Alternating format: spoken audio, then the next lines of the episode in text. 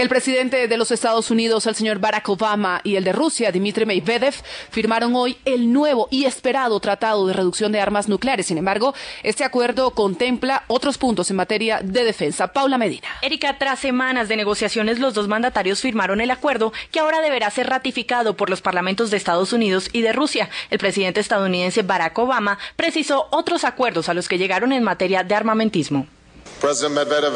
El presidente Medvedev y yo hemos acordado extender nuestras negociaciones en la defensa antimisiles, incluyendo intercambios regulares de información sobre los objetivos que consideramos una amenaza para ambos países.